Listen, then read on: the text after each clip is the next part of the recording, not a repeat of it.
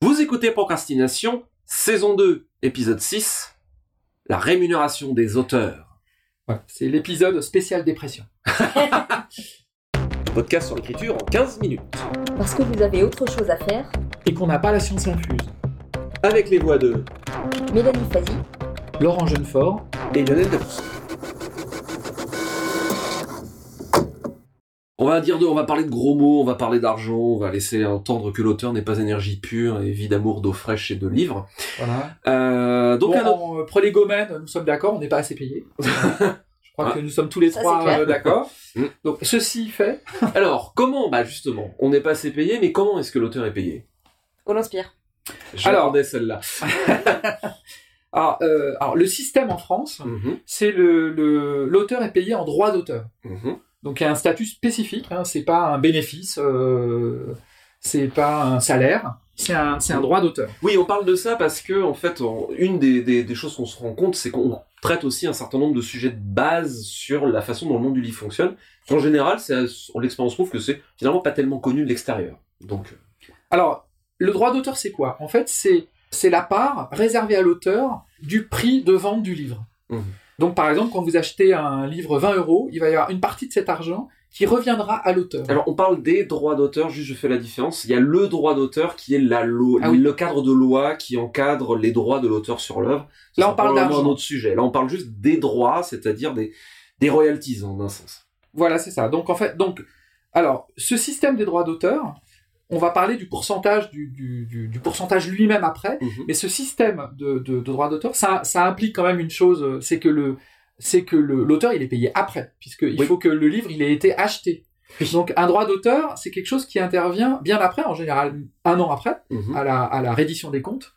Donc, euh, ce qui est un peu gênant quand même euh, quand on a produit euh, plusieurs mois de, de, de travail. Donc, euh, quand euh, il y a eu au début du XXe siècle une professionnalisation des auteurs, il s'est instauré un système, le système des avaloirs, qui est une avance garantie, Mhm. qui est avancée par l'éditeur à l'auteur, en général à l'acceptation du manuscrit, soit directement à l'acceptation du manuscrit, soit à la parution du titre Mhm. Voilà. Ouais. ou soit moitié-moitié, euh, c'est-à-dire une, Mhm. une partie à l'acceptation du manuscrit, euh, ou à l'acceptation du manuscrit définitif, soit euh, l'intégralité à l'apparition du titre.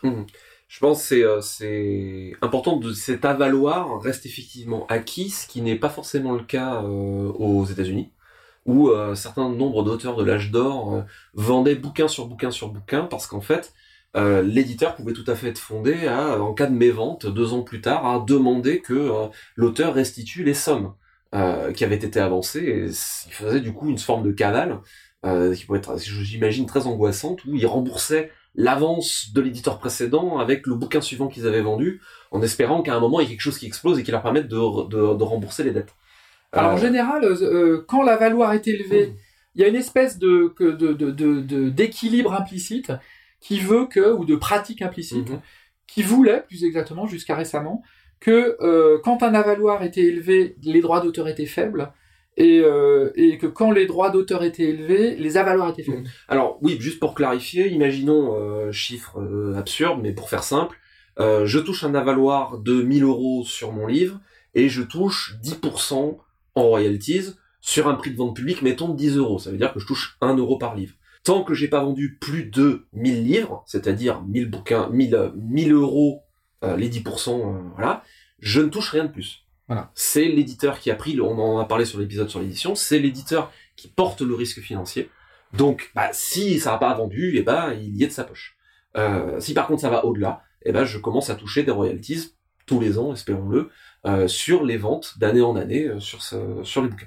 Alors, alors, ce qu'il faut savoir, c'est que concrètement, euh, c'est quoi en fait, euh, c'est quoi le pourcentage? Oui. Alors, le pourcentage, euh, c'est, on va dire, pour une, pri- pour une première édition, c'est-à-dire du, du, du- du moyen format, c'est-à-dire Mhm. la première fois que votre livre est, est- est publié, vous allez toucher entre 8 et 12% C'est à peu près la fourchette, euh, Mhm. Mélanie. Parfois moins. Parfois moins, mais pour une première édition hein, d'un Oui. d'un Mhm. livre inédit euh, dans un, un éditeur sérieux, c'est, on va dire, entre, euh, en- entre 8 et 12% 12 c'est rare. hein. Sais, ouais. Et Parfois, pour le poche, et en réédition en Mm. poche, en édition poche, là, on va tomber de 7 à 8%. Et parfois, Parfois moins. Pas, parfois moins.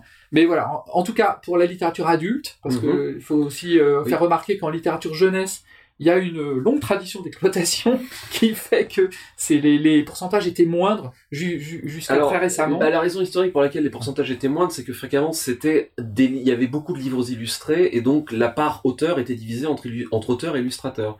Malheureusement, l'usage est resté, qui fait que même quand il n'y a pas d'illustrateur, euh, que le bouquin n'est pas illustré, et bah il y a quand même que cette petite part pour euh, pour l'auteur. Donc moi, ce que je peux dire, c'est que quand je dépose un manuscrit chez un éditeur, je demande moi euh, 10%. Oui. euh, pour Moi un, aussi. un manuscrit inédit. Voilà, pour, Ouais. un, pour, un, pour un, un- et là je parle du roman évidemment, Euh, puisque pour les nouvelles, alors euh, pour les, on Pour pourra, les nouvelles, on pourra ouais. en parler parce que c'est pas le même, c'est pas tout à fait Alors, le, parlons, le euh, même système. en Parlons fait. des nouvelles. Alors les nouvelles, ça dépend quand même beaucoup des cas particuliers, mais disons que la, la particularité de la nouvelle, c'est que très souvent elle va vivre deux vies différentes. C'est que souvent elle va être euh, écrite pour une anthologie ou pour une Mhm. revue. À ce moment-là, ça va être un travail de commande et on accepte un, un certain prix C'est un forfait. ou un forfait. Ouais. Et ça peut être extrêmement variable, là, pour le coup, selon un petit éditeur ou un... Moi, une fois, j'ai publié dans Le Monde et c'était une somme euh, incomparablement plus élevée que ce que je touche pour, un- Mhm, ouais. disons, pour un petit éditeur. Et euh, très souvent, les nouvelles vont être reprises ensuite dans des recueils, et à ce moment-là, le recueil en- est traité en tant que tel, avec les mêmes conditions que le roman. C'est-à-dire Mhm. que là, la nouvelle va me rapporter euh, comme, enfin, je sais pas, un dixième de... Oui, le, le pourcentage, le voilà. système. Ensuite, de- euh, ensuite, on traite plus en tant que nouvelle, mais je traite le recueil en tant que tel, et c'est le même qu'on traite pour un roman. Donc la nouvelle a ses deux vies, effectivement. D'accord. Mais globalement, on peut dire que un roman c'est plutôt des droits d'auteur et une nouvelle c'est plutôt un forfait. C'est plutôt hein, un forfait, voilà. J'ai jamais, jamais touché de pourcentage sur une nouvelle, je crois pas. Hum, bah, En dehors, en dehors de cette question En de la plus, reprise au recueil. ça nécessaiterait des, des, des calculs invraisemblables parce que ça veut dire qu'il faut faire un- c'est un déjà c'est un petit pourcentage, il faut faire ça au prorata de la taille du texte sur euh, et malheureusement euh, bah euh, on le sait les anthologies Ouais. ont tendance à se vendre moins que que que les romans donc ça impliquerait des calculs de ridicules de fractions de centimes. Alors, alors, alors, dans les contrats en fait d'édition, il est indiqué la valoir quand il existe. Oui. Euh, il est indiqué le droit d'auteur en fonction du nombre d'exemplaires vendus. C'est-à-dire que par exemple, vous pouvez tout à fait, euh, c'est courant hein, dans, les, dans, les, dans les contrats, d'avoir par exemple jusqu'à euh, 5000 exemplaires vendus, vous allez toucher 8%, 8 Oui, de droit tout à fait. d'auteur. De 10 000 à 12 000 exemplaires vendus, vous allez toucher 10%. Et euh, au-delà de 12 000 exemplaires vendus, ce qui n'arrive quasiment jamais, euh, vous allez toucher euh, 13% par exemple. Hum, hum, hum, tout à fait. Donc, euh, sachant que les contrats d'édition, ils portent sur l'édition et les réimpressions. Mhm. C'est-à-dire que quand, par exemple, votre euh, bouquin va être, par exemple, euh, édité à 3000 exemplaires, par Mhm. exemple, il va être d'abord, euh, il, va il va être imprimé à 3000 exemplaires. S'il marche bien, il va être réimprimé. Ben ça, la réimpression, euh, c'est-à-dire la, la, la, la réimpression à l'identique de votre livre, il sera soumis exactement au même, euh, au même euh, contrat. Le contrat d'édition, il va déterminer aussi les rééditions. C'est-à-dire que par exemple, il va dire voilà, l'éditeur s'arroge le droit de négocier pour vous auprès de l'éditeur poche.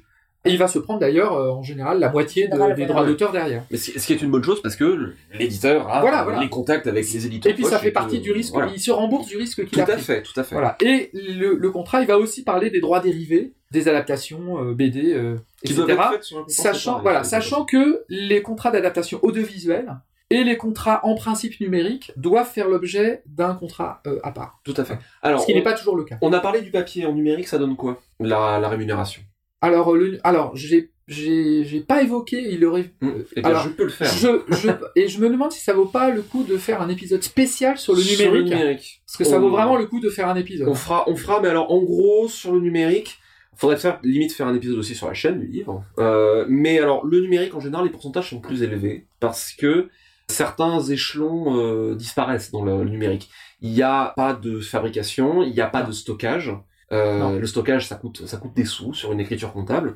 Donc Il n'y a pas de diffuseur il y a distributeur. pas. euh, alors si, tu as quand même euh, quelqu'un qui est responsable. En général, les- il y a des diffuseurs distributeurs puisque il faut mettre les bouquins dans. Alors il n'y a euh, pas de il n'y distributeur. a pas de distributeur, Voilà, mais il y a un diffuseur. Exactement. ouais. Euh, puisqu'il faut mettre les bouquins chez Apple, Amazon, Google, euh, et puis toutes les librairies indépendantes, euh, Immatériel, Seven Switch, etc.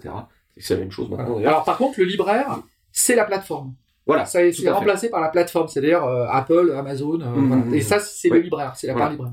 Alors la part auteur en général dans le numérique, tout le monde est à peu près d'accord pour dire que euh, la part auteur doit être supérieure. De combien, on sait pas trop. En tout cas, le même pourcentage que le papier, ça, à mon avis, c'est pas une bonne idée, c'est pas possible. Non, mais c'est pas beaucoup plus en réalité. Mais c'est pas beaucoup plus. On, on tourne autour double. de 30. Ouais, je- plutôt autour de 30. Enfin, alors justement, cette discussion montre bien que les choses sont pas gravées dans le marbre et que c'est en train d'évoluer.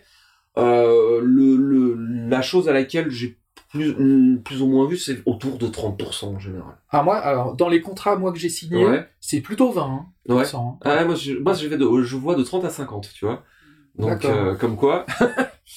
Euh, Bon. Mais voilà, ces choses-là, en tout cas, sont en- toujours en train d'être. Bon, vous voyez pas ma tête, hein, donc... Donc voilà, c'est bien la preuve que euh, l'e-book, les choses sont encore en train d'évoluer et de changer. Il y a eu des, des tas de dispositions qui ont changé l'année dernière aussi, euh, des choses qui sont entrées dans la loi et tout. Bref, est-ce qu'on peut oser donner Oui. Euh, je sais pas si vous aviez des choses encore à développer sur strictement la rémunération en tant que, enfin, le contrat, le- Mhm. les pourcentages, etc. Quand on nous pose la question de ce que gagne un auteur, en fait, Oui, on voilà. focalise beaucoup sur la, la Oui, oui, question oui, des oui. ventes. Et en fait, il y a, il y a quand même beaucoup de choses qui sont. Alors, d'une part, il y a les reprises en poche, les négociations de vente de droits, euh, je sais pas, pour l'audiovisuel ou autre. Et par exemple, on va toucher pas mal d'argent aussi sur des choses comme des rencontres scolaires, qui Voilà. est quelque chose qui est, enfin, qui à la fois est passionnant à faire et qui, qui est très très bien payé. Alors, on Ou a plus- euh, les ouais. droits en bibliothèque, par exemple, la Sophia qui va nous reverser de l'argent sur Ouais. le. Alors ça, c'est ce qu'on appelle les droits annexes. Voilà. Mais on, pareil, ça nécessiterait peut-être Ça un- nécessite presque ouais, un épisode un à part. épisode. Dans la rémunération auteur, il faut savoir en fait de quel, de quel auteur on parle. C'est ça aussi qui est intéressant. En fait, pour moi, il y a trois types d'auteurs. Il y a l'auteur de best-seller, l'auteur de mid-list ou auteur de fond, et l'auteur occasionnel, c'est celui qui a un vrai métier.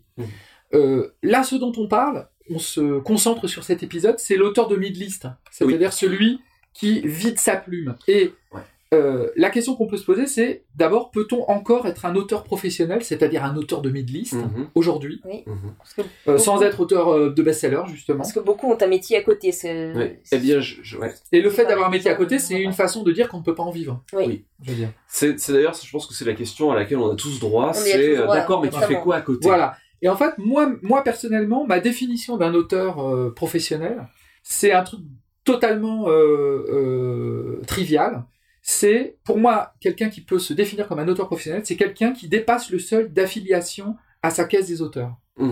C'est-à-dire celui qui dépasse en, en droit d'auteur 8800 euros par an. Vous C'est-à-dire- imaginez 8800 euros par an, Ce qui est ça pas grand-chose. très haut. hein. Ce qui, Ouais. par an, hein. Ce Par an. qui, ce qui fait, euh, grosso modo, entre le, C, en- entre le RSA et le SMIC. Mais tout le monde ne le fait pas loin de là. Mais tout le monde ne le tout fait pas. monde ne le fait pas, Exactement. Donc pour moi, un auteur, c'est quelqu'un qui peut être affilié, qui a la capacité, euh, qui, qui gagne suffisamment d'a- de droits d'auteur pour être affilié à la caisse des auteurs. Mais ça ne veut pas dire que c'est du, uniquement du roman. Ça veut dire que euh, c'est du roman, de la traduction, Mhm. du scénariste BD aussi. Euh, C'est-à-dire que vivre de sa plume, ça ne veut pas dire vivre du roman. Mhm. C'est quelque chose de plus général. On touche à la fin, donc je pense que ça pourra faire un épisode entier, vivre de sa plume. Euh, Oh oui. On pourra entrer en détail sur les, les différents Et il y aura modes. beaucoup de choses à dire, Il y aura beaucoup de choses à dire. Voilà, là on a juste donné un, un panorama général de comment est-ce que l'économie fonctionne. D'ailleurs, je pense qu'on pourra faire ça presque sur tous les euh, échelons de la chaîne du livre. Alors, c'est quoi le calcul finalement? C'est quand on vend, comme beaucoup d'auteurs, euh, c'est notre cas, euh, tous les trois dans cette pièce, quand on vend entre 3 et 5 000 exemplaires d'un roman en primo-édition, par volume, Mhm. ça veut dire qu'il faut publier 2 à 3 romans par an. Plus des rééditions, ou alors un roman et des traductions, ou un roman et des scénarios de BD, ou un roman et des, euh, et des films et activités annexes. Mhm. Et en général, il faut avoir un copain compatissant. une copine compatissante. Voilà. C'est ça. euh, euh, et donc aujourd'hui, euh, il faut aussi voir que c'est plus difficile euh, aujourd'hui qu'il y a 20 ans, par exemple, parce que les collections qui permettaient une, une forme de salaire, et, euh, et dans, les, dans les grandes années, dans les années 70 et 80, il y avait certains auteurs qui étaient mensualisés, d'ailleurs. Mhm. Aujourd'hui, ces collections ont disparu. Il y a eu une baisse régulière des ventes de livres par titre euh, depuis les années 90. C'est dû euh, no- euh, notamment euh, à la concurrence des médias. Mhm. Ça a abouti à une précarisation des auteurs. Clairement, donc, euh, donc euh, dans les années 80, euh, la plupart des auteurs, quand on leur demandait est-ce qu'on peut devenir auteur professionnel aujourd'hui, ils disaient tous oui. Maintenant, c'est moins évident, et aujourd'hui, les conseils, c'est plutôt se diversifier. Oui. Quand on est auteur, il faut essayer de de- d'écrire des romans, d'écrire des nouvelles, d'écrire des scénarios de BD, d'écrire des scénarios de jeux vidéo euh, parce qu'aujourd'hui être auteur c'est ça, c'est Mm. être auteur dans plein de médias différents. Mm, mm. J'allais dire aussi qu'on se complète aussi à ce niveau-là, puisque, enfin, moi, contrairement à vous, je ne vis pas de l'écriture et j'en suis extrêmement loin au niveau de, de mes revenus. Par contre, je vis de la traduction. On a ce. Mais c'est être auteur d'une ce- certaine Oui, oui, manière. c'est- être auteur d'une certaine manière, mais oui. disons quand les gens me posent la question est-ce que vous en vivez et que je leur explique la différence de ce que peut rapporter l'écriture et la traduction, je vois, euh, je vois les mâchoires qui tombent et je pense que les gens se rendent pas vraiment compte de, Mm, mm, mm. de tout cet aspect-là. Tout à fait. On détaillera le, le sujet dans un futur épisode, je pense, qui s'appellera Vivre de sa plume. Petite citation pour terminer. Euh, Alors, citation pour terminer. Donc, c'est une citation de Stephen King sur l'écriture, euh, dans son essai Écriture, pardon, et qui nous dit Écrire n'a rien à voir avec gagner de l'argent, devenir célèbre, draguer les filles ou se faire des amis. En fin de compte, écrire revient à enrichir la vie de ceux qui liront vos ouvrages, mais aussi à enrichir votre propre vie. C'est se tenir debout, aller mieux, surmonter les difficultés. Et faire qu'on soit heureux, d'accord? Oui, faire qu'on soit heureux. C'était Procrastination. Merci de nous avoir suivis. Maintenant, assez procrastiné. Soyez heureux. Allez écrire.